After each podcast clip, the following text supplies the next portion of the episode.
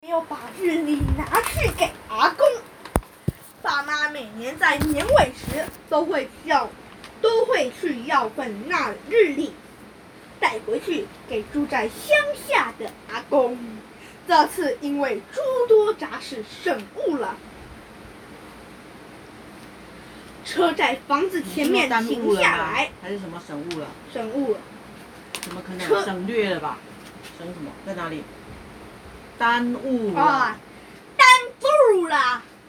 等下车在房子前面停下来，我望向屋内，看到在屋内坐着的老人，正透过窗户的老旧玻璃凝视着外面发生的事。但直到我提着大包小包的东西进去叫声“阿公”，他仍没有注意。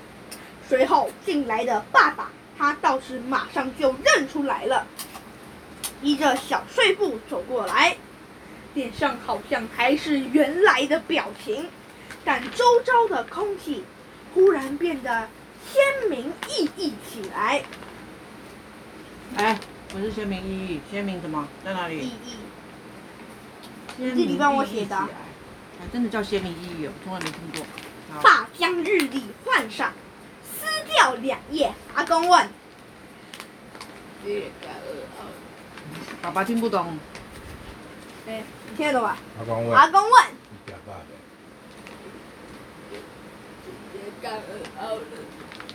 太小声了，不行啊，重新修一下。再讲一次，讲清楚一点。今天阿公有病哦。对。阿公是朗读前前届朗读冠军啊。啊，阿公问：“今天刚二号了。”我看了下原来那份日历，是二日没错。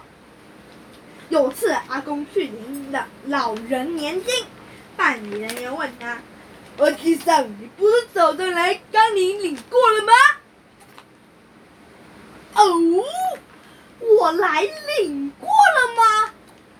阿公就回家了。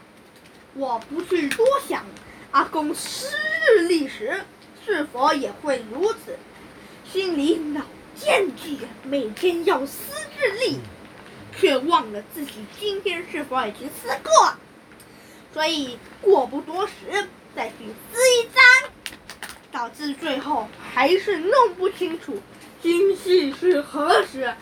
其实今天是何日？对这个过目。即忘的老人家来说，也许不再那么重要。日历之于阿公，可能已不在于报日的功能，在一切可能将逐渐忘记的日子里，陪伴着他履行生命永恒的规律。啊，谢谢老师跟评审呐！啊，请您下次再来。不用客气，请您下次惠顾，我给你一张九五折优惠券。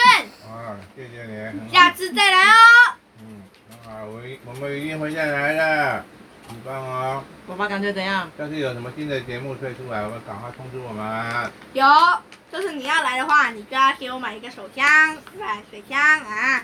喂、嗯，要买来打你的。嗯，这里有送。那那你们家为什么加蛋呢？不是，里面有没有加蛋？在这的。蛋我都不晓得在哪里。只需要一点点蛋白，那个够够了。但是那些什么，没听到蛋黄。看我。嗯，这里手速。